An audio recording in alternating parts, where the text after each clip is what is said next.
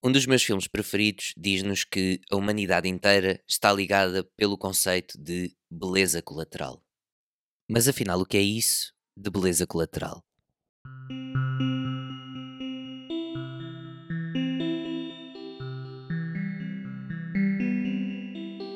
O filme dá pelo nome do conceito, beleza colateral, e defende a ideia de que nós, quando perdemos alguém, quando perdemos alguém para a morte, nos zangamos sempre com três conceitos.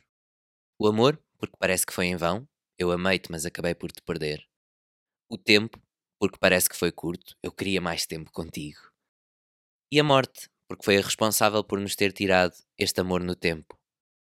Neste filme, eles ilustram esta teoria precisamente através do seu personagem principal, que perdeu alguém muito importante para ele.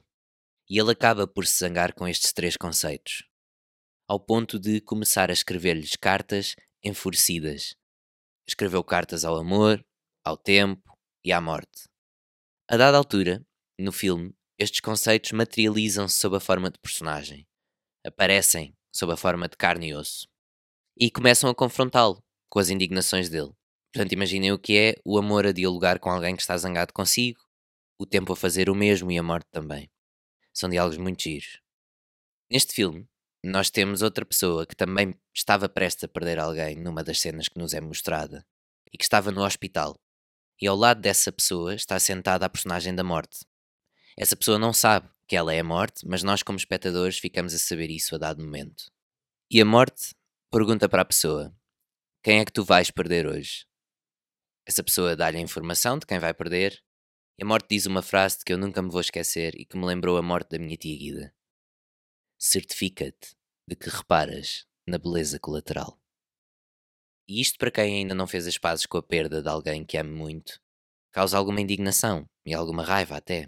Mas como é que eu posso reparar na beleza colateral de uma perda que ainda me dói tanto? É exatamente pegando na mensagem do filme e aplicando-a a essa perda que viveram. Todos nós um dia seremos beleza colateral.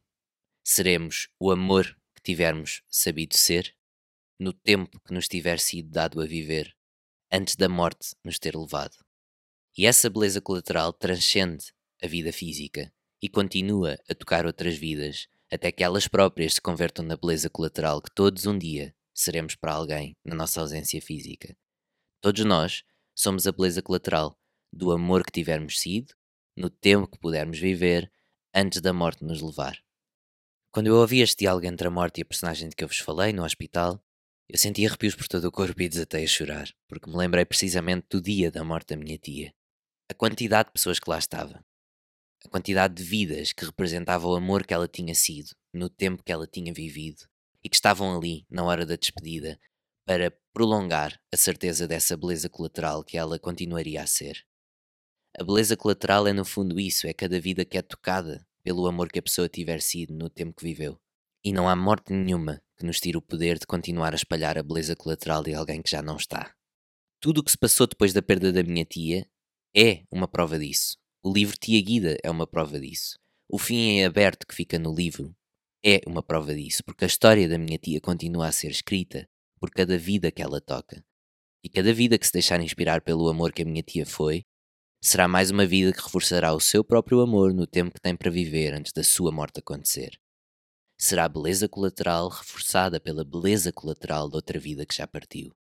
E é nesta teia humana de beleza colateral que todos formamos que todos nos sentimos iguais para lá do que nos distingue.